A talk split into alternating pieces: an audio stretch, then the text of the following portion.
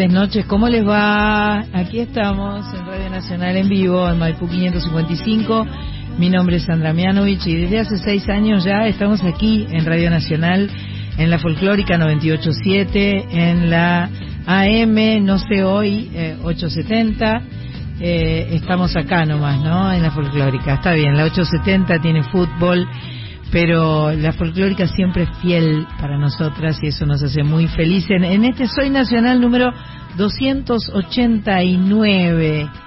Eh, ¿Cuántos programas, cuánto tiempo transcurrido, cuánta música compartida, cuántos encuentros cada sábado de 19 a 21, con la felicidad que esto implica, con la alegría de, de compartir la música que, insisto, es sanadora y nos hace bien a todos. Hoy, programa muy especial porque, bueno, tenemos dos invitadas realmente muy importantes. Por un lado viene una amiga de la casa, una cantautora que queremos mucho, que ya ha estado anteriormente en Soy Nacional, tiene disco nuevo para contar, para cantar, para presentar. Se llama Georgina Hassan y va a estar dentro de un rato conversando aquí con nosotros sobre su nuevo disco. Y por otro lado tenemos una invitada muy particular eh, los dos libros que he editado los he leído, los he disfrutado. Es una escritora argentina de Avellaneda eh, con una profunda identidad de, su lugar de origen y de, eh, de su historia, de su barrio, de las cosas que le gustan, que le duelen, que le cuestan. Se llama Silvina Giaganti. Ay, le tengo que avisar a Bárbara Morea, que fue quien, quien me habló por primera vez de Silvina y este y bueno nada me, me gusta mucho lo que hace me gusta me gusta cómo va el hueso me gusta cómo escribe eh, como una especie de, de, daga que te va al corazón eh, te genera emoción lo que escribe Silvina Giaganti va a estar charlando acá con nosotras nos da muchísima felicidad. Bueno Semana de la Mujer 8 de marzo acaba de pasar hoy es 11 de marzo para Buenas tardes, Sandra Corizo, ¿cómo le va? Porque estoy acá como un loro tardes, señorita Sandra. ¿Cómo le va? ¿Qué dice? Una semana transitada en, en la ciudad de Buenos Aires, ¿verdad? Sí, calurosa. En un por momentos me sentía como en casa, como claro, Claro. bueno, son ciudades climatológicamente similares, ¿no? Vos sabés que no. ¿No? O sea, bueno, sí, pero pero quiero decir es más húmeda es muy, es muy notorio cuando estás un tiempo acá cuando llegas a Rosario que son tres horitas nomás, o sea, llegas y decís, oh, qué calor, o sea, ¿Es peor que en Buenos Aires? Obvio. Ah, sí. Sí, y si seguís dos horitas más hasta Santa, Santa Fe, es un pozo. Directamente Santa Fe es una deformidad. que, que cortas el aire. Sí, sí, sí, es una deformidad. Entonces sí se nota, se nota el contraste. Nota mucho. Tenemos en los controles a Andrea Gianetti, gracias por estar ahí, eh, por estar eh, dirigiendo este este transatlántico que estamos este, teniendo. ¿Por qué será un oh, transatlántico? Hoy se me ocurrió eso. Enorme. Esta nave. el Titanic, nena. No, no, no, no, no. eh, Match Pato está haciendo eh, no solo la producción del programa, sino que va a estar leyendo los mensajes porque nuestra amiga Carlita Ruiz está de vacaciones, manda fotos divinas que está en la playa comiendo cosas ricas, leyendo sus libros, disfrutando, siga disfrutando Carlita Ruiz, la extrañamos pero la recontrabancamos.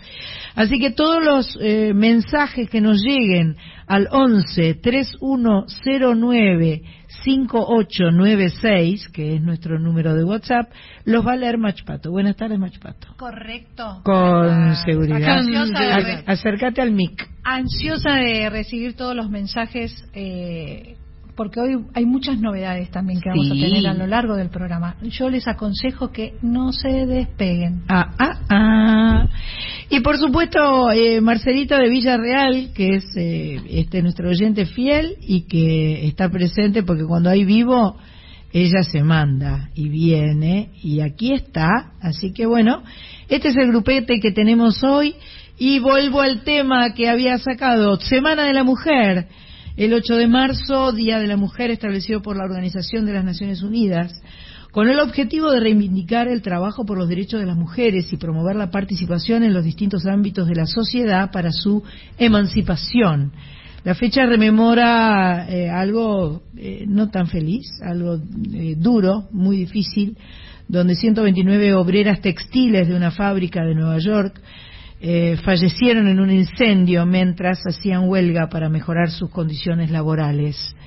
la historia se escribe con sangre, evidentemente, ¿no? y así es que este año el lema del Día de la Mujer es por un mundo digital, inclusivo, innovación y tecnología para la igualdad de género.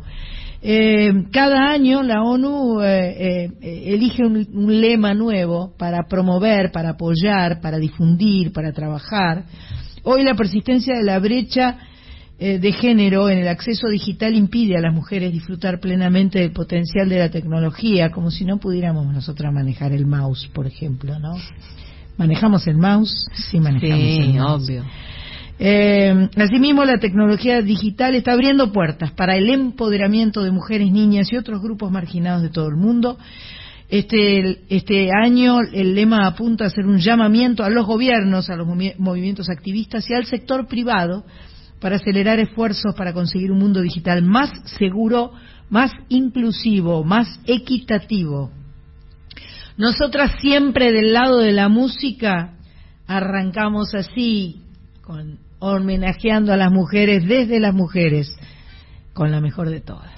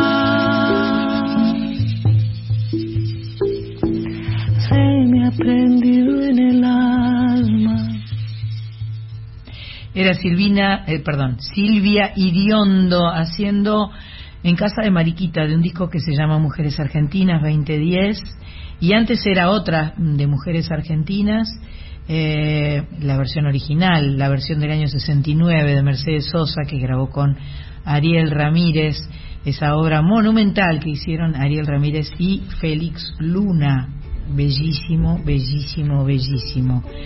Eh, era Juana Zurduy, la de Mercedes Sosa. Bueno, Chicos y chicas que escuchan, y eh, no importa las edades, acá todo el mundo es chicos y chicas, o, o chiques, eh, me resisto un poco a la E, pero, pero bueno, está bien, vamos a agregar el chiques. Eh, quiero contarles algo muy, muy lindo. La gente de Gracia, la gente que, que me hace muy feliz porque mis guitarras suenan increíbles y tenemos nuestras guitarras, tanto yo como mi, mi tocaya Corizo tiene una gracia en su casa y eh, eh, la gente de Gracia ha decidido donarnos una guitarra para que sorteemos. Esta guitarra modelo Sorsal eh, va a tener una consigna que ya está puesta en nuestro Instagram en arroba soy nacional 870 ahí hay una pregunta que habrá que responder correctamente y de esa manera estarán participando para el sorteo que seguramente será en abril. Eh, y eh, por otra parte, eh, esta, esta guitarra la usé en un video, ¿no? En un video de una canción muy linda, se llama Canta. Bueno, la guitarra Sorsal forma parte de Soy Nacional y será regalada, sorteada entre los oyentes de todo el país no hay ningún tipo de limitación geográfica eh, aquí en Soy Nacional en el mes de abril. Canta.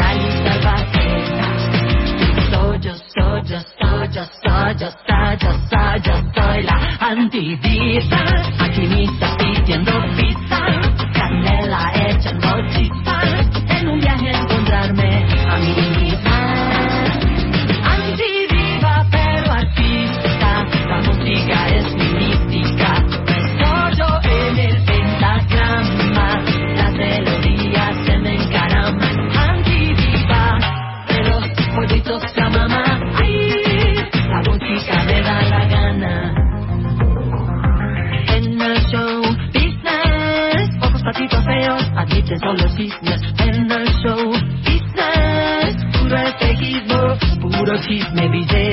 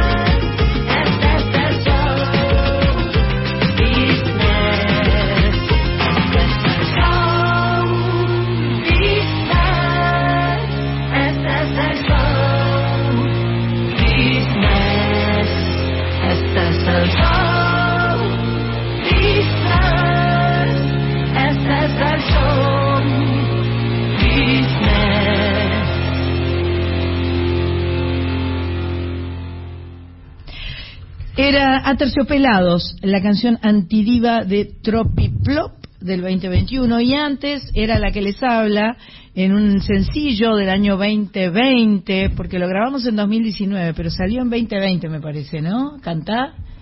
Para mí que sí. No, no me ponga La cara de pato loca, yo quiero Pato. describir que es una cara como Una cara de diciendo, como a mí "A me preguntas, preguntas". a buen puerto vas por agua o cosas semejantes. 2020. Es una canción eh, de Nacho Boreal, un eh, cantautor de Ushuaia, eh, que le mando un beso enorme. Me encantó grabar esa canción. Y esa esa canción hicimos un video pandémico en, en, eh, en el jardín de casa.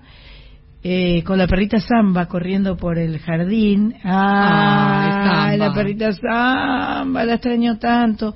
Y con la guitarra Sorsal, que es la que tenemos en este momento eh, para regalar, para sortear. Arranca hoy, así que pónganse las piletas y eh, escríbanos a arroba soy Nacional 870. Nos tienen que contar quién fue la primera jugadora argentina en marcar un gol en un mundial reconocido por la FIFA. No digas. No, vos no lo podés decir porque vos sabés todo, pero no puedes decir. Tenemos un lujo enorme, tenemos una mujer que va a venir a hablar de fútbol exclusivamente, eh, una, una escritora, eh, como dije al principio, para mí escribe eh, como, como una especie de, de, de dardo que te da directo en la emoción, ¿no? Su- sus palabras son tan exactas y además eh, tiene una capacidad de síntesis en la poesía que a mí me, a mí me puede. Eh, yo me devoré su, su libro, este, me lo devoré, pero fuerte así, ¿no? En donde brilla el tibio sol. Los dos, el, el- el de poe- poesía anterior también. Este, pero, porque, a, a ver, ¿viste cuando vas leyendo y van pasando las cosas y se te van humedeciendo los ojos? Qué fuerte que es eso, ¿no? Se te van humedeciendo los ojos y vas se te va poniendo la piel de gallina, como cuando escuchas una canción que te gusta mucho, ¿no? Pasa, debe ser que el arte es así, es el, es la emoción. Como cuando miras un cuadro, como cuando Claro. ves una jugada hermosa de fútbol. Pero, mirá a Corizo como ap- aportó lo suyo. Estoy hablando de Silvina Lleganti. Buenas tardes, Silvina. Qué gusto tenerte acá. El gusto es mío, ¿qué tal? Qué lindo, qué lindo. Bueno, yo tenía un montón de libros en casa y pensé en traer, porque me compré cinco, porque dije, lo quiero regalar. Me compré libros para regalar. Eh, hoy no lo traje porque soy una tonta, por no decir otra palabra más contundente. Eh, pero tal vez la semana que viene o algún en algún momento sortee un este en donde brilla el tibio sol. Eh, ¿Qué querés saber? ¿Qué quiero saber? Puedes preguntar eh, todo. Puedo preguntar todo. Sí. No, bueno, eh, en, en, realidad eh, eh, creo que lo que lo que arrancó en vos fue leer y leer te llevó a escribir, ¿no? Por ahí. Absolutamente. Absolutamente. Sí, no Y desde chiquitita. Y desde chiquitita. Sí, desde chiquitita. No sé exactamente la, la gente que, que tiene la lectura como un hábito muy fijado en su vida, desde qué edad empieza a leer. En mi caso fue desde muy pequeña. mi tía tenía una biblioteca, no así mis padres en su casa, este y me quedaba mucho a dormir en su casa, en la casa de mi tía. Y grande las tías, las tías somos lo más. Agradezco mucho haber tenido la tía que tuve, que se llamaba Norma, este, porque a través de ella eh, primero y principal me prodigó un amor eh, muy diferente al que me prodigaron mis padres, muy necesario para mí, muy fundamental hasta el día de hoy, y además tenía una biblioteca increíble, a pesar de ser modista, digo a pesar de ser modista porque en general uno asocia la literatura con cierto con cierto grado de con ciertos grados de estudios alcanzados. No era el caso de mi tía, mi tía era modista, pero tenía una literatura como increíble, desde Simón de Beauvoir, pasando por Albert Camus, pasando por Nietzsche, este y ahí sin entender nada, sin entender nada, yo agarraba libros a la noche porque ella se quedaba dormida antes que yo, yo me iba al cuarto de la que era su hija y que ya se había casado y me daba mucha curiosidad. Y creo que el 50% o más de lo que leía no lo entendía, pero me parece que leer implica eso, no entender todo. Que la lectura ofrezca una resistencia. Entonces ahí a los 8, 9, 10, 11 años empecé a leer. Mi tía y mi tío Alberto, que tampoco ya está, eh, se avivaron se avivaron de eso. Entonces empezaron a fomentarlo con regalos, los mm. libros. Me empezaron a regalar libros en Navidad, para el Día del Niño, para mi cumpleaños. Dejaron de regalarme ropa, joggings, medias y me empezaron a regalar libros para las niñez. Elsa Isabel Bornemann, Marco de Nevi, mm. etcétera, etcétera, etcétera. Robin Hood. ¿O no? Eh, sí, no sé, no sé, no sé, no, no recuerdo colecciones, bueno, y no recuerdo colecciones. Y después otro momento fundante fue cuando en tercer grado me pidieron una Biblia y mi papá me llevó al Ateneo en la calle Florida, pisos de madera, como una cosa... una librería descomunal, una librería descomunal, de las que ya no existen, de las que ya no existen. Bueno, es posible que esté, es posible que esté, ¿eh? pero viste grosa. Lo que pasa es que, bueno, la que está en Santa Fe, que era que era un teatro, eh, esa es Jenny el Ateneo. Jenny el Ateneo. Eh, eso eso ya es, es, como una especie de cosa de loco. Exactamente. Pero, esa librería, cuando no existía Jenny el Ateneo, era la librería. Sí, aparte de pensar que te estoy hablando del 82, 83, pisos de madera, pinotea, me, me quiere comprar el, el, el, motivo por el que fuimos fue comprarme una Biblia para los niños, no, no la Biblia para adultos, que es súper difícil de entender. Y yo enganché con un libro de Mafalda de Quino de tapa ah. dura, no la típica viñeta horizontal, ¿eh? no, no la tirada, no la tirada, no la tirada de kiosco que venía Mafalda 1, Mafalda 2, Mafalda hasta la 10, no, una antología, una antología de tapa dura y yo no la conocía Mafalda, no conocía Quino, no conocía el lugar que tenía en la cultura argentina en ese momento y que siguió creciendo. Y me haya, hubo algo que me llamó la atención y mi viejo me dijo, ahora no te lo puedo comprar, pero más adelante sí, cumplió, porque mi papá siempre cumplía. Ah, qué bárbaro. y, y ahí leía Mafalda, que Mafalda es para niños, pero no. No, no. Y hay otro tipo de Biblia, digamos. Es, es para, Es para niños y adultos. Exactamente, exactamente. Y ahí no paré más.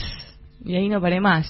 Entonces lo que yo creo, Sandra, y todas, es que escribir no necesariamente siempre es una consecuencia de leer, porque hay un montón de gente súper lectora que jamás le pica el bicho de la escritura, pero para mí no existe la escritura sin la lectura.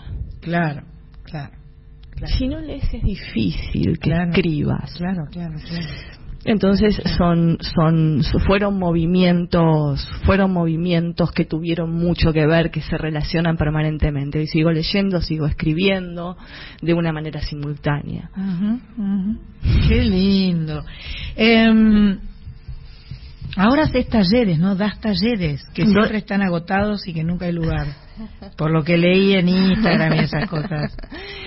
Eh, aproximadamente desde fines del 2013, principios del 2014, empecé a dar talleres de escritura. eh, y desde el primer momento se llenaron. Incluso yo no había publicado, yo había publicado alguna que otra cosita que había tenido su repercusión, pero no había publicado libros propiamente dichos. Pasaron varios años para que eso suceda, pero siempre me acompañó, me acompañó, me acompañó la gente, me acompañaron los talleristas y en algún momento hubo algunos años en donde pausé y en pandemia empecé a dar de nuevo y sí, eh, es, es algo que funciona. Ajá, Es algo que me hace muy feliz hacer también. Buenísimo, buenísimo. Eh, el mundo de la literatura y, y el mundo del fútbol, porque digamos que el mundo del fútbol es como que ocupa un, lugar bastante central en tu, en tu vida, en tu amor, en tu pasión, en tus deseos y, eh, eh, y lo contás en, en tus libros, tanto en- en el de poesía como en el otro. Este, está el relato del fútbol, además el fútbol abordado como como algo que, que no corresponde, ¿no? De como que ese no es un lugar para nosotras, sin duda. Las chicas no vamos con el fútbol, o por lo menos así lo entendiste vos cuando eras chica y fuiste como transgrediendo y metiéndote en ese mundo y, y juntaste todo en la literatura. Sí, yo siempre digo que escribir es un paliativo por no haber podido jugar en Independiente. Es decir, si vos me preguntás, yo lo que hubiera querido es ser las 5 de Independiente. Perfecto. Perfecto. Y gritar un gol como hincha desde adentro de la cancha. Bueno, Este, las diablitas rojas andan bien, ¿o no? Y están, les está yendo mejor que a los muchachos. Está yendo bien, sí. Las chicas han crecido tanto. Vos sabés que yo era una detractora, una, una tarada, por- básicamente, del fútbol femenino, porque yo era del, del hockey, ¿entendés? Yo jugaba al hockey y soy muy fan de las leonas y me encanta el hockey. Y el fútbol me- de mujeres me parecía dificilísimo. Me decís, esa cancha tan grande, esos siete metros y medio de arco, y, y nuestras piernas cortas y nuestra debilidad física frente a la fortaleza del varón, me parecía que nosotras como que hacíamos una pobre este, un pobre Performance. des- performance, Una pobre performance. como como jugadoras y entonces como que no era un deporte para la mujer y de repente me invitaron acá en Radio Nacional a ver el primer partido que se transmitió eh, del Mundial Femenino que se transmitió por Radio Nacional, ¿no? Hubo un relato por radio de un partido femenino de fútbol. ¡Oh! Y yo vine y las vi y me volví loca, me enamoré, me parecieron alucinantes, las vi con una garra, con una polenta, con una velocidad, con con una femineidad, con También. una masculinidad, con un con un desempeño Con un equilibrio. con un arte propio, maravilloso como el que tiene el fútbol, porque el fútbol es un arte precioso. Y me encantó. Y con, y con Pato fuimos a la final, eh, a la bombonera. Te vi un poco exaltada en Twitter. sí, yo Está bien. no soy tan fanática como vos de Independiente, eh, pero soy un poco Pero fanática. bastante. bastante. Este, nada, y bueno, el, el fútbol. Mucho para decir de lo que decís vos. Eh, mucho para decir de lo que decís vos. Quiero recuperar algunas cosas que creo que tienen que ver con que cuando una mira fútbol de mujeres por primera vez es bastante previsible que le parezca que hay una este, asimetría con respecto al fútbol de varones. Una se crió, las que nos criamos mirando fútbol, Claro. nos criamos mirando fútbol de varones, de primera división, mundiales, a lo sumo de primera B, este, o viendo amigos jugar en la calle o en un campito, este, y claro, la comparación con el fútbol de mujeres es inevitablemente eh, en demérito nuestro, pero claramente las causas son obvias. Eh, las mujeres, al menos en Argentina, no han tenido la posibilidad no solamente de entrenar como entrena un varón, sino de armar equipos y de que ese deporte sea reconocido por darte un por darte un caso, un lugar de formación como la escuela, las mujeres no tienen fútbol. Parece Ento- que ahora van a empezar a por- tener. lo O un potrero. Lo dije por eso. Ahora parece haber habido entre AFA y las escuelas, o el ministro de Educación, mejor dicho, un acuerdo en donde va a ser no materia, pero sino un deporte, un, un, un deporte que puedan hacer las mujeres dentro de lo que es educación física. Eh, dicho esto, es lógico que te pareciera pobre el desempeño comparando no solamente el fútbol de mujeres con el de varones, sino comparando el fútbol de mujeres con el hockey de mujeres, Claro, que claramente tiene otra, tra- otra trayectoria y otra tradición, y Argentina ha sido un emblema siempre. Pero tiene que ver con una cuestión de desde dónde empezás y cuándo empezaste. Yo te aseguro que en 30, 20 años Mm. vamos a tener, vos ya la tenés, yo ya la tengo, pero el resto de la gente que le interese va a tener otra mirada respecto de que el fútbol de mujer, de que la mujer no está hecha biológicamente para jugar al fútbol y que el fútbol de varones siempre va a ser superior. Va a ser distinto, con lo cual, distinto. con lo cual no hay ningún problema con que sea distinto. Absolutamente. Pasa, nos pasa cuando después del mundial eh, uno vuelve a ver a los equipos locales y uno dice, me está jodiendo, que cómo juegan, qué cosas. Porque, bueno, obviamente los seleccionados nacionales de los distintos países del mundo, obviamente tienen un desempeño distinto que nuestros equipos locales, de acá y de cualquier parte. Eso es real. Mi pensamiento cuando terminó el mundial fue ahora tengo que volver a ver Independiente. Correcto. Que cada vez juega peor, que cada vez, ¿entendés? Y, y- y se lo conté a un amigo de Independiente, le dijeron, no, nos vamos a querer matar. ¿Viste? Porque ves la elite de la elite. La elite, la elite. La elite de la elite. ¿Viste? Eh, Tremendo. Vamos a elegir una canción que eligió, eh, que, que vamos a elegir, no, eligió Silvi, Silvia, eh, Silvina, perdón, una canción, ya no sé ni qué digo, y eh, la vamos a escuchar y seguimos charlando con Silvina Giaganti, que nos habla de fútbol, de literatura. Corra, Pato, corra, avisarle a Andrea Gianetti cuál es la canción que corresponde. Muy bien, muy bien. Estaba muy metida Nos pueden en dejar mensajes relato. al 11 3109 5896. Escuchamos música y seguimos charlando con Silvina Giaganti.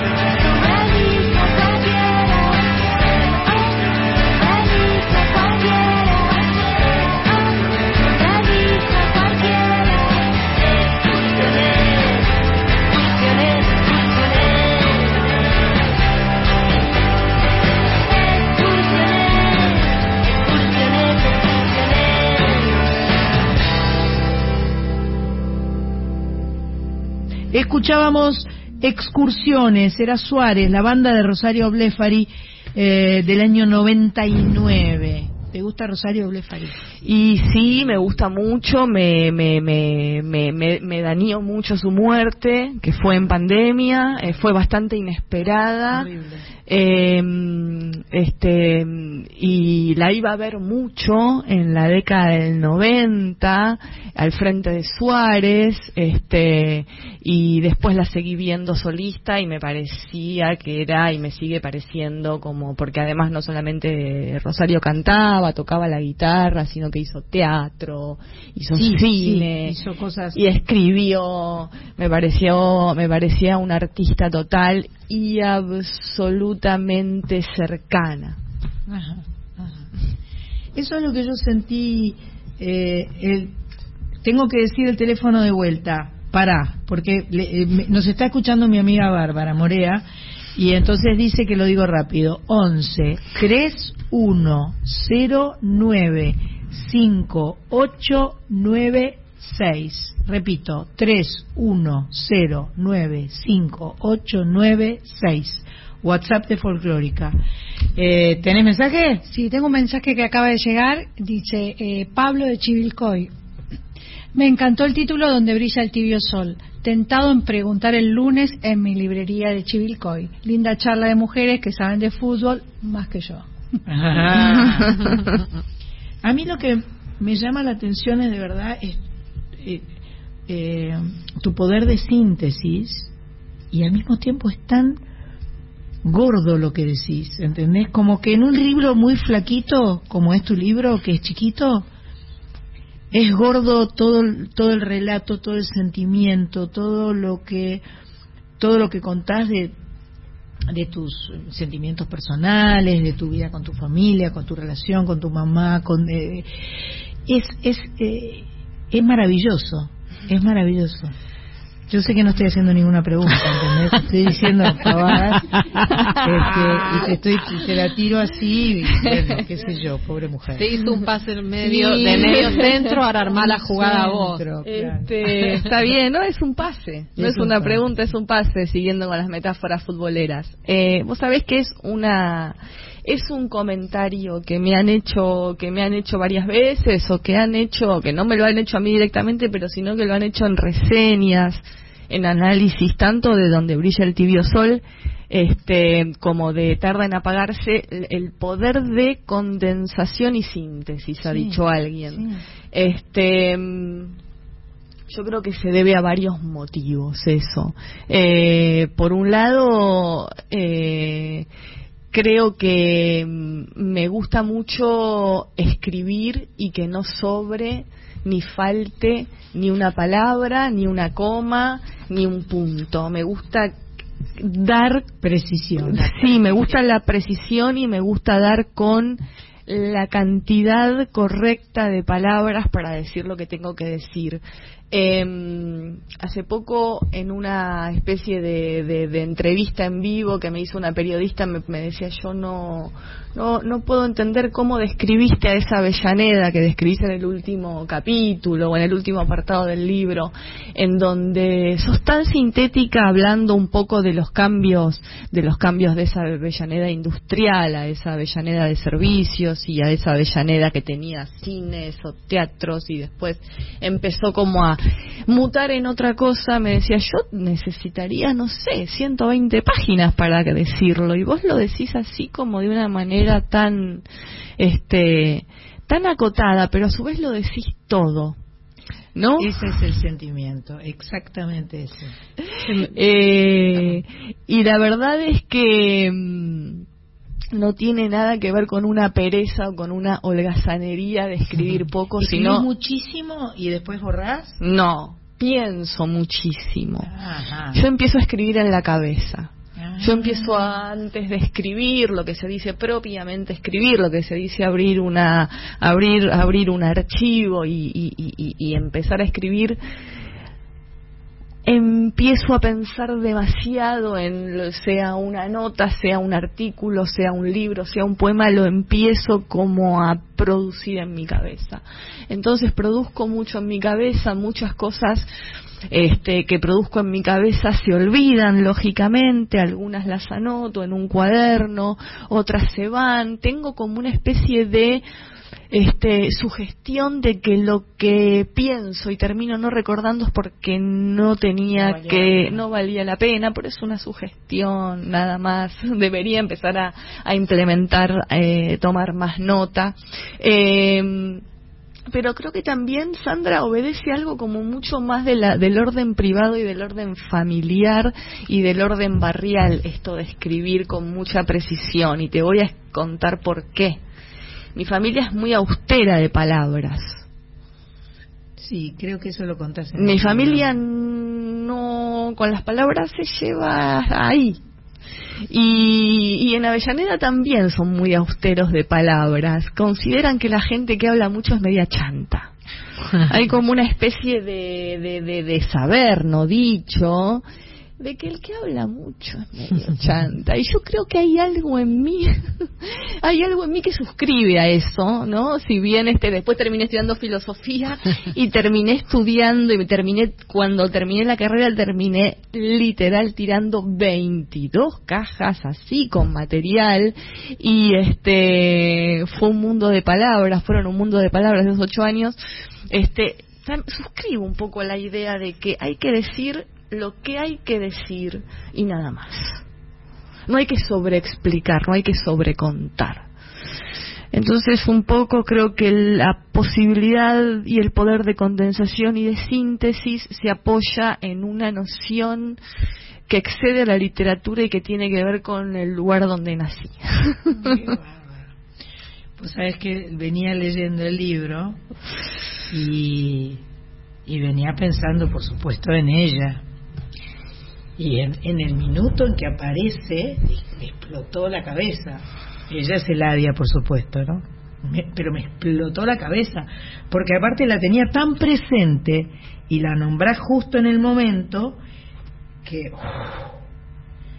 qué bárbara esa mujer, ¿no? Suscribe a tu, a tu lugar de origen. Yo suscribo a una frase de, de Eladia que en algún momento habré leído una nota, eh, El corazón al sur, ¿verdad? Sí, claro.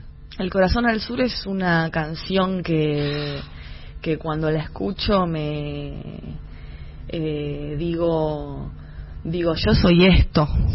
Yo yo soy esto. Esta, esta es mi casa este es como mi, mi soy de Avellaneda de Sarandí más precisamente. Eh, yo soy esto. Esto es como mi mi, mi, mi, mi origen digamos. Este no hay, no hay no hay mucha vuelta que darle. Y en una nota que leí de ella eh, ella era de Herli, que es una localidad del Mm. partido de Avellaneda, como el de Sarandí, ahí pegaditos están.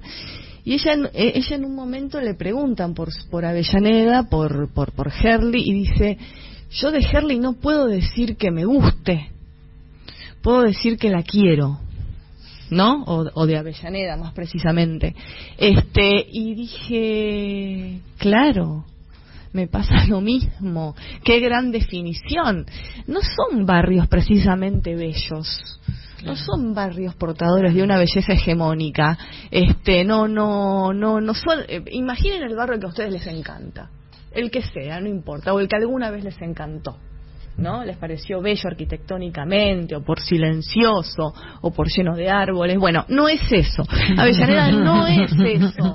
No es ni silencioso, ni está lleno de árboles, ni la, ni la arquitectura es fantástica, ni este, te vas a encontrar con una de las gastronomía excepcional, ni nada. Pero yo pensaba, ¿no? Un poco tirando de ese hilo de declaración de, de Ladia, que además cito una frase del corazón al sur, ahora sé que la distancia no es real y me detengo en ese punto cardinal, volviendo a la niñez desde la luz, teniendo siempre el corazón mirando al sur, no sabía que me lo iba a acordar. Eh, digamos, pensaba esto, ¿no? Cuando cuando la leí y cuando empecé como, como a pensar también en, en Avellaneda como tema de, de donde brilla el tibio sol, ¿qué es más importante, gustar o querer? ¿No? Es una pregunta que yo me hago. ¿qué es más importante, gustar o querer? ¿No?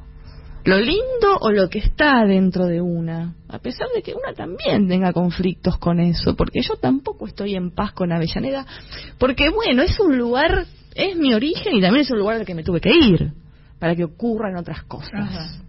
Ajá. Este, y sin embargo, y sin embargo, este, nada, suscribo a una, a una, a una, a una poética del querer y a eso que dice ella de una manera también muy sintética, Muy ¿no? sintética. Muy sintética Qué que es, bueno, no puedo decir que me guste, puedo decir que la quiero.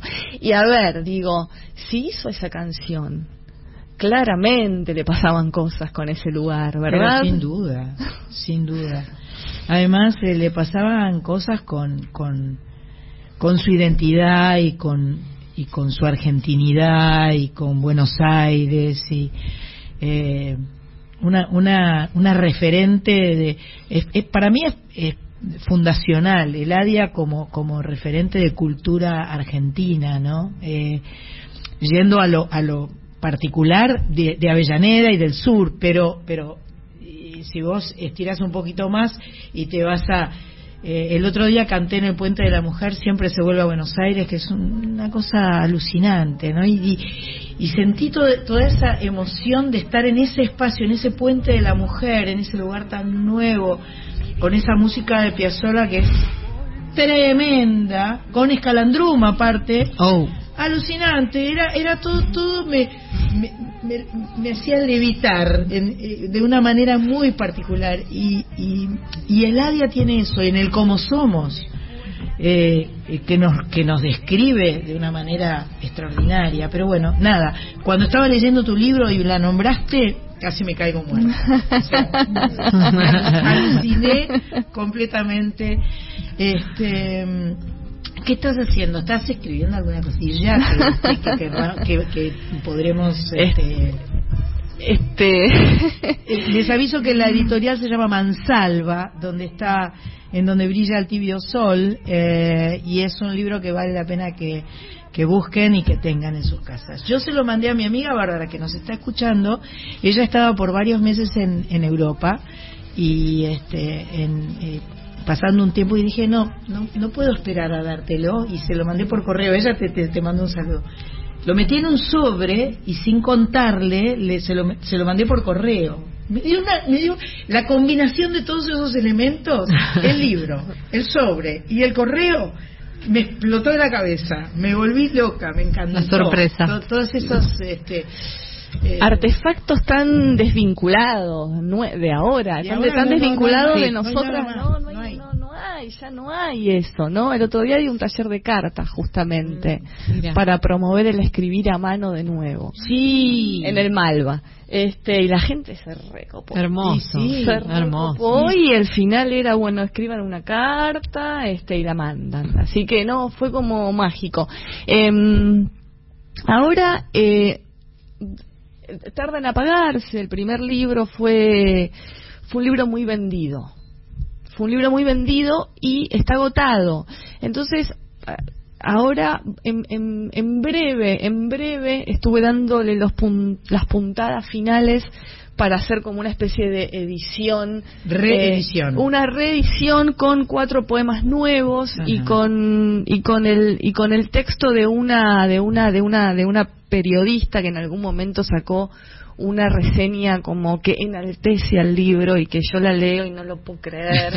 Este eh, me coloca en un linaje borgiano y, y- y- y vincula mucho a la aparición de Tardan a Apagarse en 2017 con, con, con muchas con muchas movidas de esos años verdad Ajá. este y, y entonces este va, va a haber un texto nuevo va a haber cuatro poemas nuevos va a haber ¿Y nuevos sale por Mansalva también? no, ese es de Caleta Olivia, Ese es de ese es de Caleta Caleta Olivia, este y también eh, va a salir en Colombia.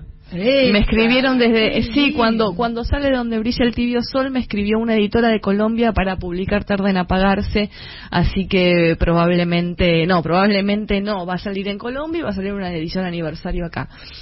Y mirando un poco estos poemas nuevos, así como eh, poemas nuevos, digo, ¿qué, cómo, cómo, ¿cómo integrar una cantidad de poemas nuevos en un, en un libro que ya funcionó? Vos decís, si ya funcionó, ¿por qué no lo editamos igual? Y tenía muchas ganas de, de colocar poemas nuevos también para que quienes lo hayan comprado, también es un libro que, que, que sé que, que tengo gente que me ha dicho lo compré cinco veces, uno para mí, cuatro para regalar, Claro. una cosa así. Este digo, bueno, ¿cómo, cómo hacemos para, para dar algo más?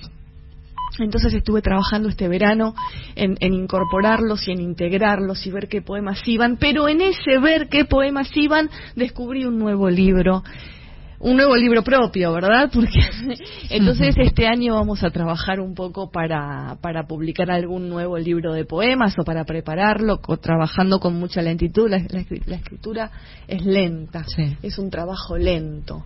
Este y, y también hay en paralelo estoy trabajando sobre un libro de relatos, así que estoy trabajando Bueno, sobre la escritura y con la escritura que es este me hace muy feliz y me y me cura todo lo que me duele. Preguntas y cosas, no, no apareció nada. Bárbara no preguntó nada. Vale, la nombro todo el tiempo y no me preguntan. Yo no tengo una pregunta. nada porque la charla está fluyendo tan bien Sí. que no se puede interrumpir. Exacto. Dice Bárbara. Yo por eso tampoco Bárbara es mi compañera de colegio que era la me- que mejor escribía, sigue siendo hasta el día de hoy. y, este, y es una persona muy interesante. Bien, eh, es un placer enorme este, que hayas venido. Eh, vamos a escuchar otra de las canciones que vos elegiste. Y, y bueno, y cuando volvemos le decimos, la, la liberamos porque tampoco la podemos tener atrapada acá.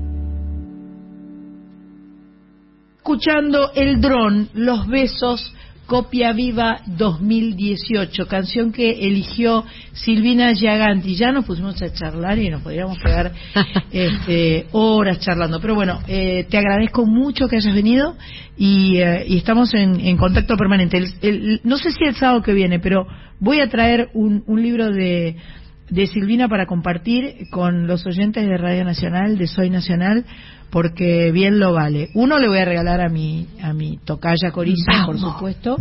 Eh, ¿Usted quiere preguntarle alguna cosa en particular acá a la Eh, no, no, yo simplemente le, le hice un comentario Sí. ahí acerca de esto que hablaban de la síntesis y le decía que si quizás al, al ser una, una escritora que escribe, eh, digamos, prosa, o, pero además escribe poemas, eh, si eso también le, le podía llegar a, a- a resi- a resultar como más simple también al momento de eh, enfocarse más o tener más precisión, porque justamente la, la- la- poesía tiene esto de la economía, o, o, ¿no? Eh, es otro código, ¿no? Creo que, mm, digamos, eh, la poesía me escribe para escribir, me, me ayuda a escribir prosa y viceversa. Está bueno. Sí, porque por ejemplo, la prosa me ayuda a escribir poesía bastante narrativa, a ser bastante Mm. narrativa en la poesía, y a su vez la poesía creo que me ayuda a ser sintética con la prosa y a decir esta palabra sobra, esta frase no va, Sí. ¿no? Como que, que, que, que- las, las, las uso para que sean solidarias y me ayuden a Mm, escribir lo que estoy escribiendo en ese momento. Bueno, acá podemos aportar la vuelta de tuerca que vendría a ser agregarle música a esa palabra, ¿no? Que eh, siempre siempre tiene su onda, digamos. Eso por ¿no? supuesto. Tiene su onda. Eso es un tiro. Eso es un, eso es un manjarete. Bueno, gracias Silvina. Eh, les quiero contar, antes que oh. se vaya Silvina, que hoy, sábado a las once y media, en Rosario, por la pantalla de la TV pública, se va a emitir un programa especial de unísono. Se llama Rosario, a pesar de todo, todavía cantamos. Y va a estar mi amigo Dani Pérez. Va a estar Con tu los amigo- versos. Tu, tu amigo Dani Pérez es el que te produjo tus canciones. Es el productor, sí, con que el me que estuve gustaron mucho trabajando. cómo sonaron. El mismo va a contar con la participación de eh, renombrados rosarinos, Lito Nevia, Silvina Garré, Baglietto, Goldín, Fabián Gallardo. Van a presentar a las bandas y a solistas independientes de Rosario. También hoy, desde hace unas horas, se está desarrollando el espectáculo Mujeres Creadoras de Música en el Cabildo. Cuenta con la participación de Inés Bayala, amiga de la casa, Paula Ferré, amiga de la casa, María Laura Alemán, no sé si estuvo, Aldana Bello, Sandra Tevez en el Museo Nacional del Cabildo y la Revolución de Mayo en Bolívar 65. Eso está sucediendo en este preciso instante, ¿no? Vamos a escuchar eh, a dos mujeres de este panel de mujeres.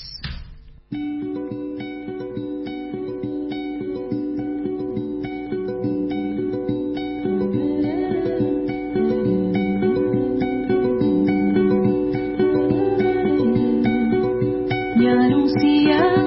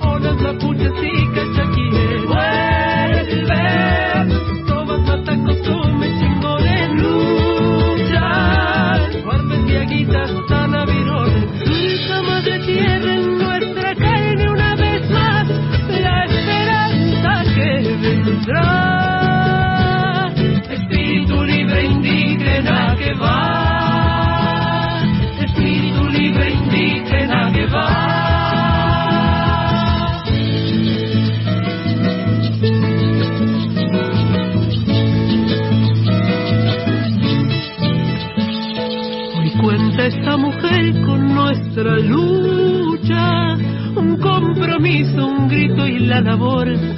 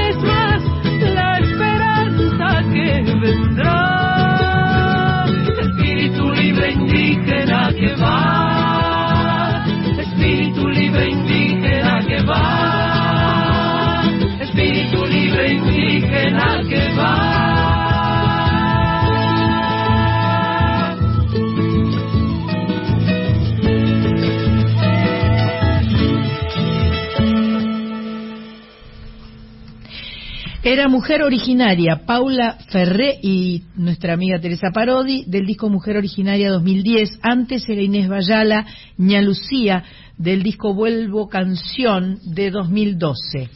Eh, les quiero recordar que tenemos tenemos una guitarra. Qué lindo, qué lindo regalar guitarras. Es como es como lo, lo mejor que me puede pasar en la vida. Gracias a la gente de Gracia a la familia italiano, a Luciana italiano, al polaco, que nos han elegido para este, compartir guitarras. Una, una, guitarra me parece que siempre es un elemento de alegría en cualquier contexto, en el contexto familiar, en la escuela, en el club, en cualquier lugar donde vaya para una guitarra es una felicidad, ¿o no? Sana la música, como siempre decís, Claro. y bueno, entonces a una, agrupa, ¿qué decirte yo? Todas guitarreadas, todas, todas desde los 10 años. Guitarreamos sin parar. 18, sin Eh, parar. esta guitarra se llama Sorsal y eh, eh, la gente debe eh, ingresar en nuestro Instagram, en nuestro IG, que es arroba soy nacional 870, y contestar la pregunta, ¿quién fue la primera jugadora argentina de fútbol en marcar un gol en un mundial reconocido por la FIFA? Es googleable la respuesta, o sea, no es que te estoy, te estoy preguntando algo que tenés que leer siete tomos de, de- de- Una enciclopedia que no existe más. británica. No, no tenés que leer nada, pones en Google y te salta al toque. O sea, es un pequeño esfuerzo que te pedimos. Esta guitarra zorzal, si la querés ver, tenés que mirar el video de cantar y mm, ahí este usamos ese, en ese video pandémico usamos la guitarra zorzal que debo confesar mi zorzal se la regalé a Pato Rinchi qué, qué momento no qué momento porque me dijo eh, Pato Rinchi es la mujer de Marilina Ross y eh, es otra acuariana que cumplió el 24 de enero los años y cuando complotándonos con Marilina digo, ¿qué le regalamos? Le, le regalo un trípode, porque a ella le gusta filmar, y entonces un trípode para poner la cámara, el, el teléfono. Lo que ella más quiere es una guitarra. No, una guitarra, ¿y cómo hago ahora? La llamé a Luciana, se estaban yendo de viaje, y dije, bueno, yo tengo la Sorsal. Así que entregué, Está muy bien. entregué mi Sorsal. Se voló. Entregué mi Se voló. Se voló. Se voló mi Sorsal. Bueno. Voy a escribir al concurso, Sí. tenés razón, Pato, pero no me, Está van a, bien. no me van a, vos me- no me vas a dejar participar, ¿entendés? Ni vos, ni yo, ni El ni azar, el, Corizo. el azar es el azar, ¿viste? Voy a hacer que otro... Pone un seudónimo. Claro, eso.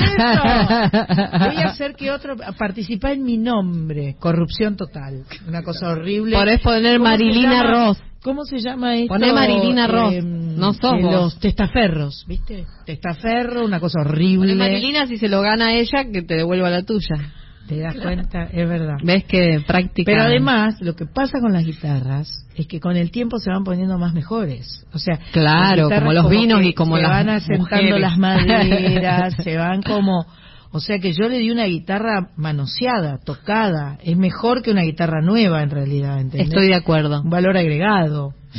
Tocada por Sandra Miano, Ay, además. Dios mío, Dios mío. Bueno, eh, quiero decirles que ha llegado nuestra invitada de lujo, eh, una amiga, una eh, mujer que canta maravillosamente bien y compone muy bien y, y es amiga y la queremos y tiene disco nuevo y llegó Georgina Hassan a Radio Nacional. Hola. ¿Cómo están, chicas? Qué lindo estar de vuelta acá. Qué lindo. Ya me estoy lindo. riendo de todo, de todo lo que van diciendo. ¿Sí? ¿Somos re graciosas nosotras? Sí, no sé, no sé. Bueno, disco nuevo, disco nuevo, eh, que lo presentaste el, el 8 de marzo. Ya, recién. El disco salió en las plataformas el 3, el 3 de marzo, en todas Sí, las plataformas digitales. Sí. Presentamos un videoclip de una de las canciones, que es Jazmín de Deseo, el 8 de marzo. Ajá. Las la- formas de la noche se llama el disco. El disco se llama ¿En ese video es, es que está Violeta? Sí. Ah, Sí. yo Hermoso, lo vi. ¿Vos lo viste? Sí. Violeta es la hija de Georgina y Gustavo, que tiene, on- recién les pregunté, tiene 11, ya me, me da mucha impresión porque yo la vi con panza, o sea, ¿entendés? Que yo de, de- de- después la vi antes, no es que nunca más la vi, pero la vi tipo con 4, 5. Claro. Sí, sí. Y debe ser por ahí que no la veo. Claro. No la conozco más. Aparte se ponen tan señoritas, ¿no? Las nenas enseguida crecen y son... Está justo en ese momento entre Pre. nena y, y, Y señorita, preadolescente. Igual ellos Sí. están igual, déjame que lo diga, ¿eh? Ellos, Yo Gustavo los veo siempre y están, Están siempre, impecables. Están impecables. Están impecables. Bueno, Elina, la hija de Sol Mianovich, tiene 11. Ah. Va a cumplir 12 el 14 de junio. Este Y es bastante impresionante. A mí me impresiona. El, el- eh, hizo una canción. Mirá. Hizo una canción. Que nos, después te la voy a mostrar. Porque es, es, un- es una cuestión familiar esto.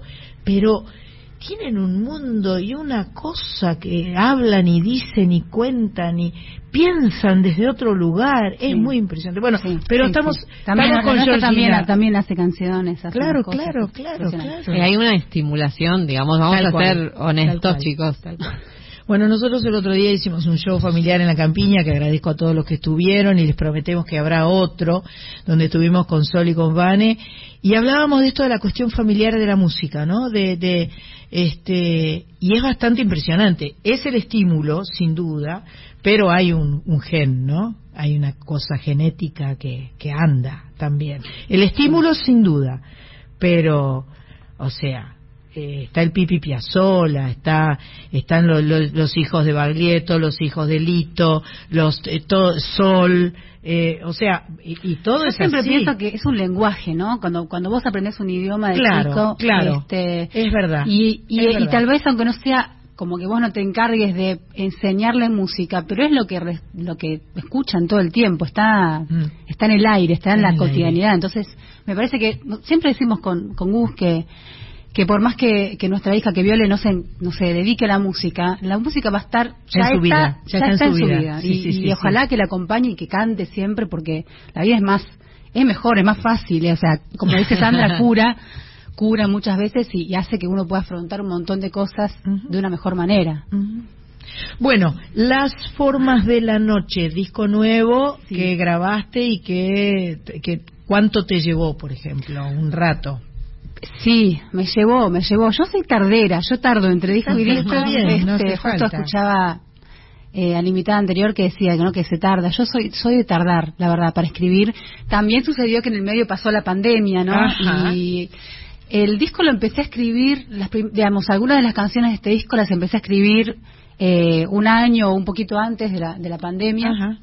Pero lo terminé de gestar también durante la pandemia eh, y ya estaba un poco para empezar a grabarlo, pero bueno, tuve que esperar a poder eh, juntarme con los músicos, empezar a pensar en qué, en cómo eh, arreglar esas canciones, ¿no? Porque yo compongo mucho, eh, se llama así el disco porque fue un disco eh, que compuse en la soledad en mi estudio en las horas nocturnas. O sea, como que me obligué, me costó mucho y me cuesta bastante encontrar mis momentos de concentración para, para sentarme a escribir con la vida cotidiana, ¿no?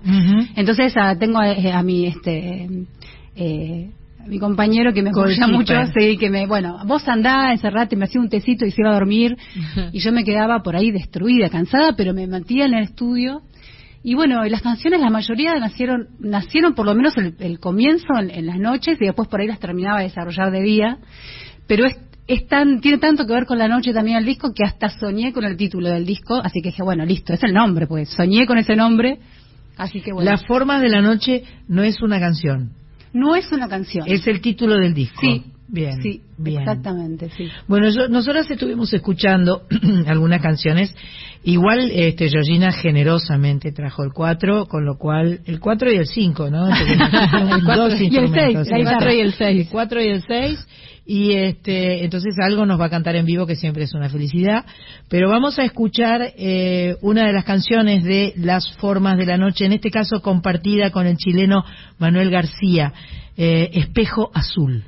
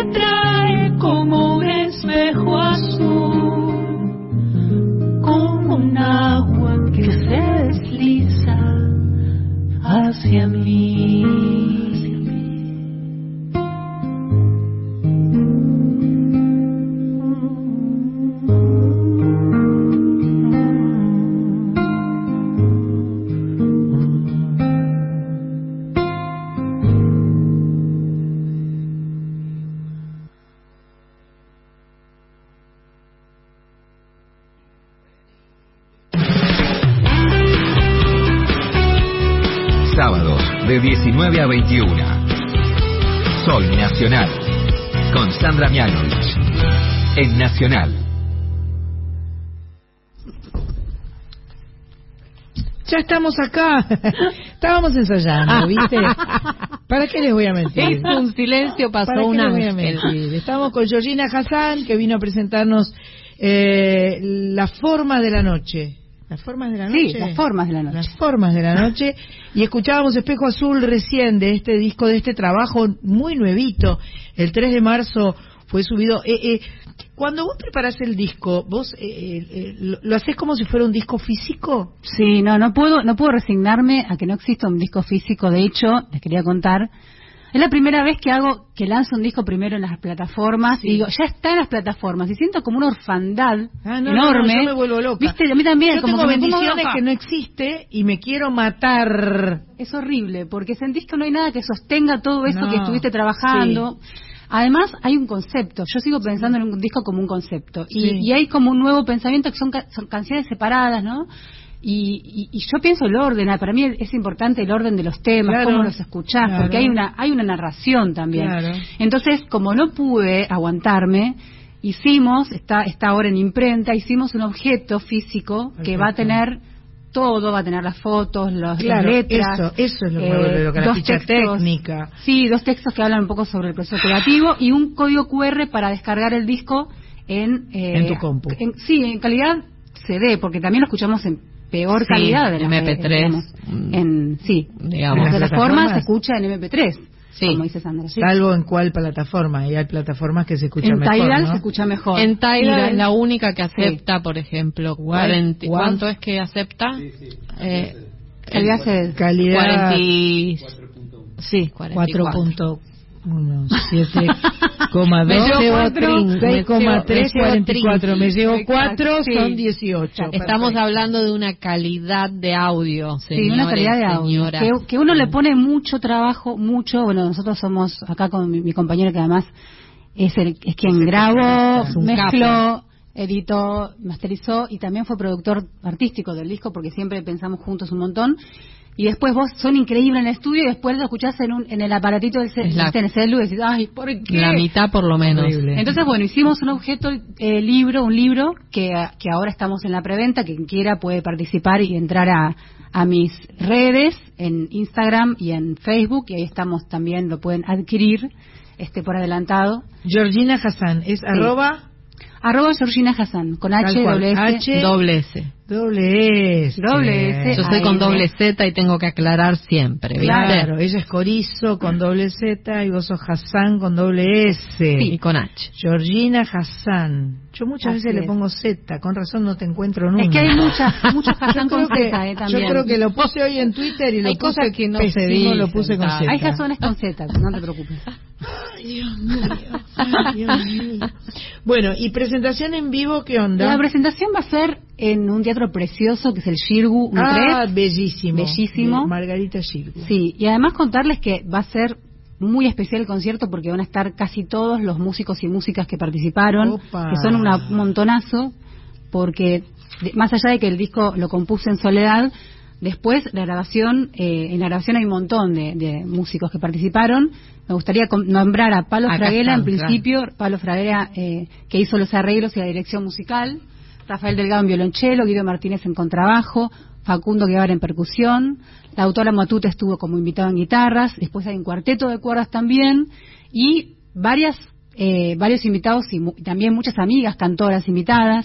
Eh, está la gran, no sé si la conoces, eh, no sé si la conocen, Sandra. Yo sí. A Magdalena Matei, que es una cantante chilena maravillosa, No conmovedora, y va a venir especialmente al concierto el 14 de abril, es el viernes 14 de abril, a las 20.30 horas, ahí en el Teatro Shirgu, Chacabuco 8, no me acuerdo, ahí tengo la gacetilla. Te va a quedar corto eso, Eh, porque si concentras 875. toda esa gente entre los amigos y los fans y los no sé cuántos... eh, Bueno, ya están, apúrense. 14, están en venta las ya entradas. están en venta las entradas en Paz Line, así que... Paz este, Line, sí. Georgina Hassan, la for- las formas de la noche. Y ahora Lili en- Vitale también. Lili Vitale, nuestra querida Sí, amiga, también. Hay un montón de invitados acá Marta- Marta especiales. Gómez está. Marta Gómez, pero la a rusa, para- En un La. Eh, rusa, a la- que ayer hablé justo con la rusa para un, por un taller de composición ahí en Paraná, Silvia Salomone, está Marcelo Mogileski tocando el clarinete, un capo, Marta Gómez, Lubi Torres, Mick Jams, que son cantoras, Florencia Florencia Dávalos. Dávalos. Sí, sí. Sí, Bueno, somos un montón. un montón. Un montón de, de músicas ahí. Bueno, ahora al vivo con el 4, eh, Georgina Hassan nos va a hacer una de las canciones nuevas. Esta canción es justamente la que la del video, este, que se llama Jazmín de Deseo, que la escribí pensando en Violeta, en nuestra hija Violeta. Una canción como, como eh, un poco una canción amuleto, ¿no? Ajá. ¿Viste cuando alguien se va de viaje y vos le das algo, bueno, que te vaya bien y le das alguna cosita Sí, para... sí, sí. Y vos le pones la intención de que, de que se vaya protegido. Bueno, esto de, de verla crecer y ver que tiene ganas de hacer cosas sola, y que se quiere ir a comprar al kiosco sola, bueno, eh, por un lado sí es que lindo, que ya quiere ser independiente, y por otro lado, Qué susto. qué susto por la actualidad, ¿no? Por No, todo, no. lamentablemente, lo que suele, lo que sigue sucediendo. Y entonces escribí esta canción, pero después me sentí que, que también me la estaba escribiendo a mí y también a todas las mujeres y niñas, como esto de que, de que somos educadas también con miedo, ¿no? Siempre con temor. Y es una canción con el deseo de que un día podamos No caminar tener. sin miedo, No criarnos sin miedo. Dentro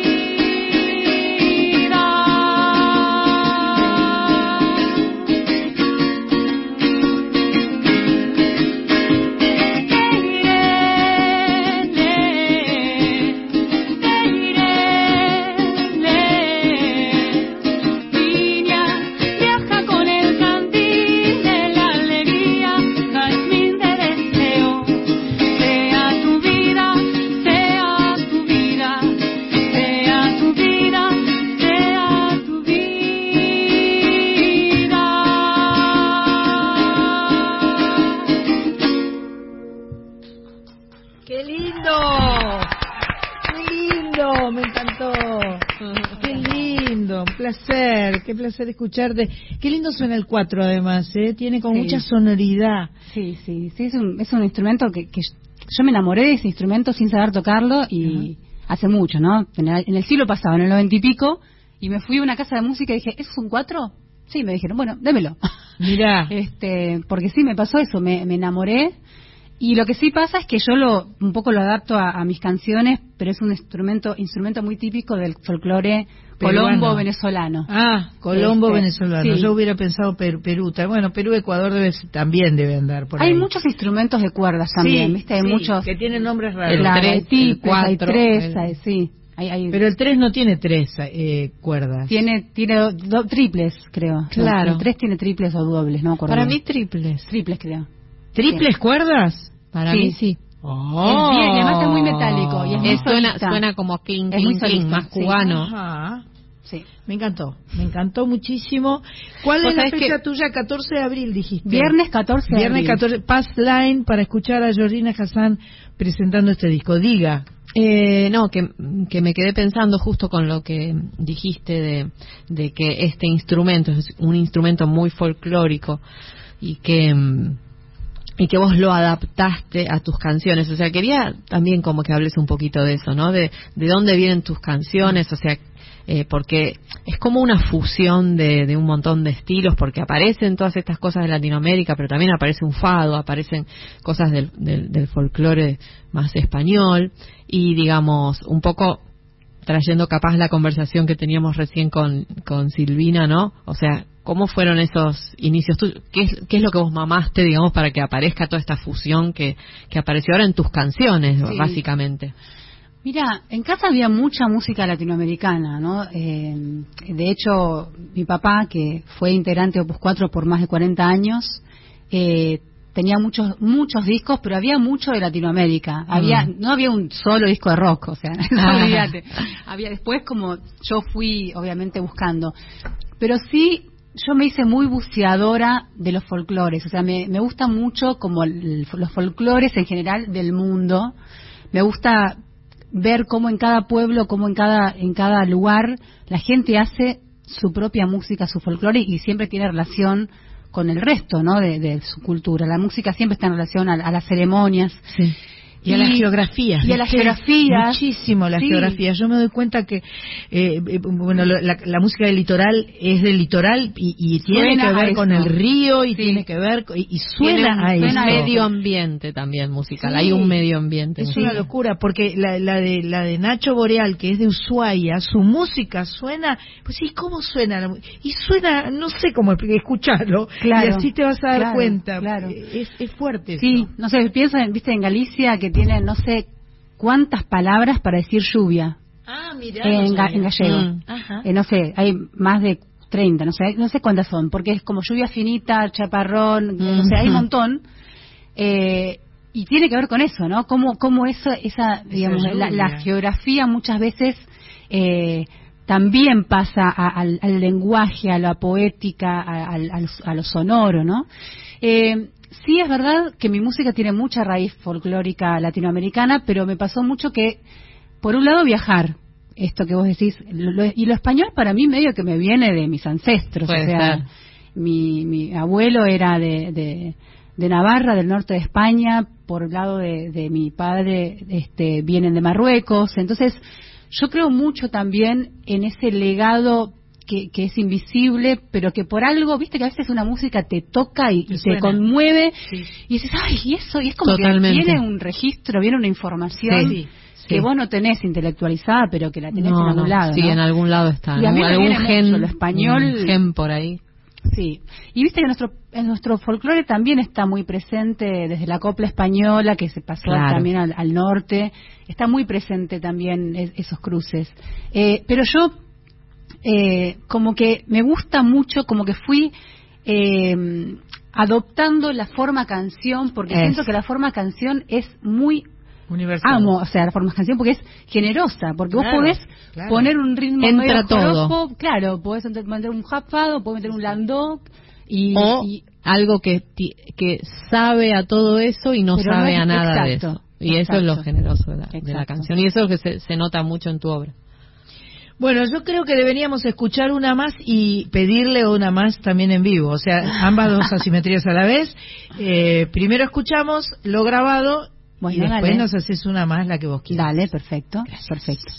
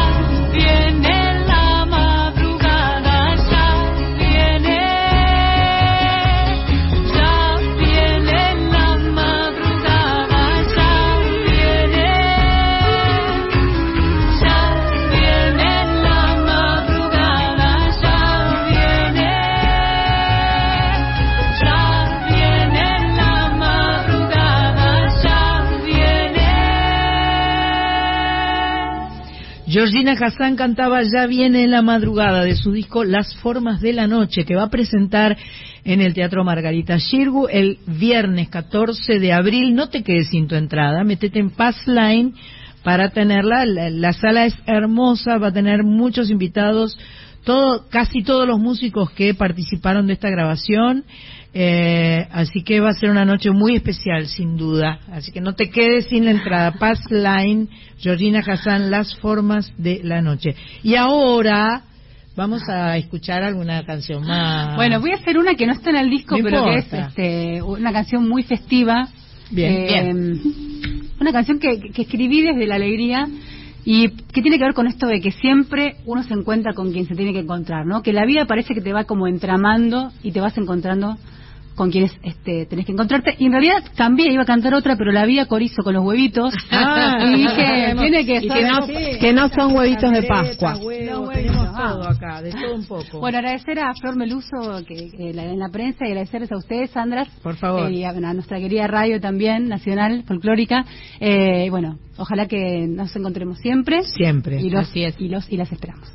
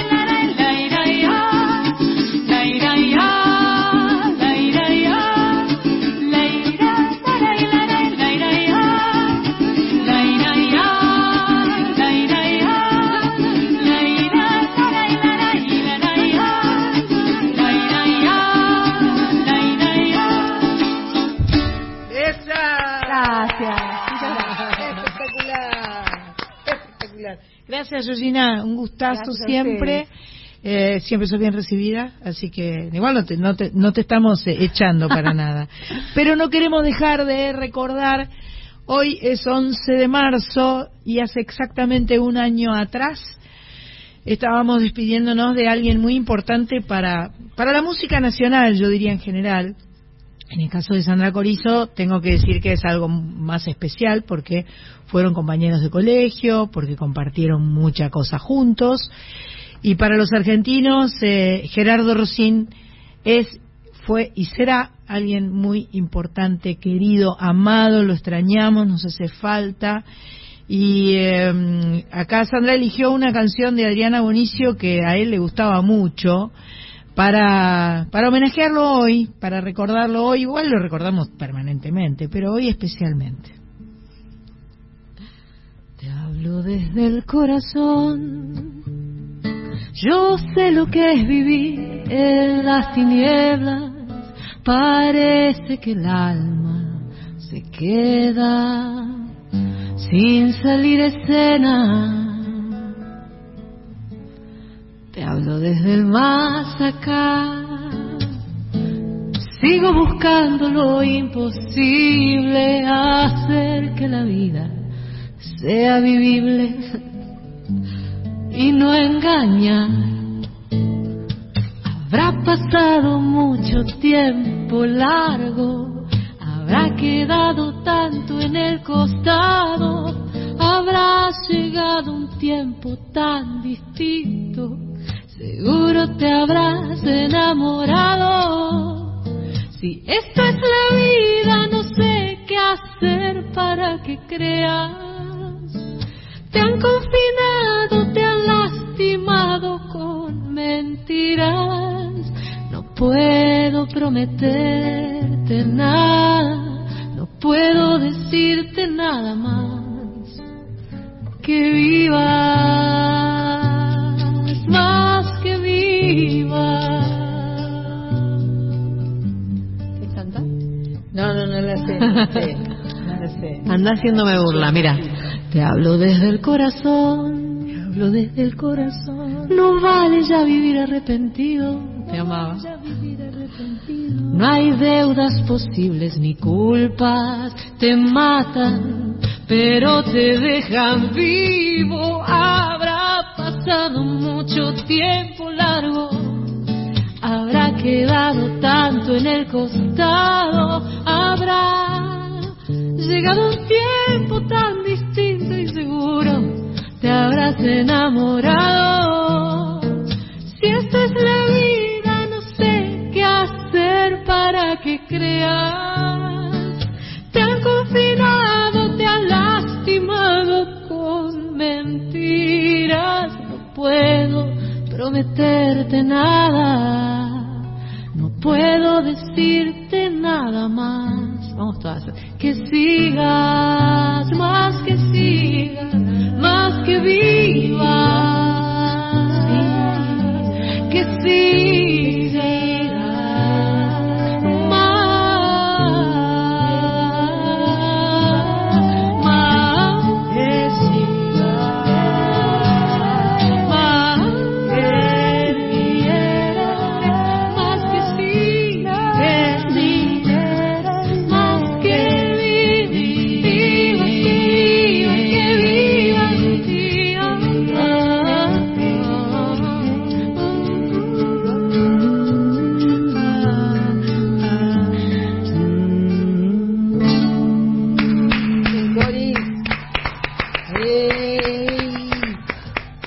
Tanto, tanto nos enseñó Gerardo, ¿no? Con su apreciación de la música, con su, con su sutileza, con su, con, con eh, ese gran desafío, porque él era un gran productor de televisión y, y un melómano, y entonces para él la combinación perfecta era poner su música amada y que tuviera rating. Claro, claro. Entonces era que su gran desafío se volvía loco, ¿no? Decía, lo tengo a Fander en horario central y eh, mirá, Le- mirá, le y estamos reimportaba. ganando y estamos ganando. Y estamos ganando porque también era como que él sentía mucho esto, ¿no? De que tenía que ser esa música que nadie conocía, Claro, claro. tenía que llegar a la persona a la cual no le había llegado nunca. Claro. Y sí, y, él se- y le costaba, digamos, en el medio, en el espacio ese donde él estaba, le costaba mucho que le dieran un espacio, un espacio mínimo, imagínate uno central.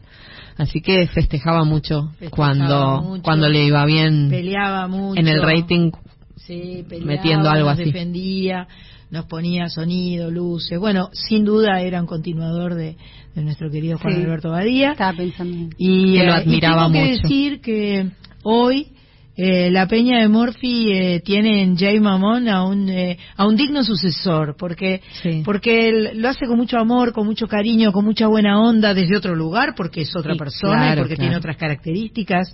Jay, pero hoy tuiteó, por supuesto, Jay, eh, una foto, gracias Gerardo, Sí. puso, puso, evidentemente, ¿no?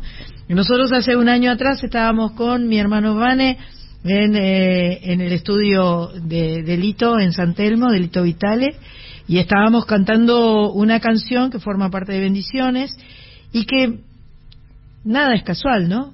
Fue el último tema que grabamos de Bendiciones. El jueves, porque era viernes en el, año pasado, eh, viernes 11, el jueves 10 habíamos estado grabando con Corizo La Esperanza canta. La Esperanza Canta de nuestra amiga Marta Gómez. Y eso me permitió estar el viernes a la mañana Junto a él. todo el último día.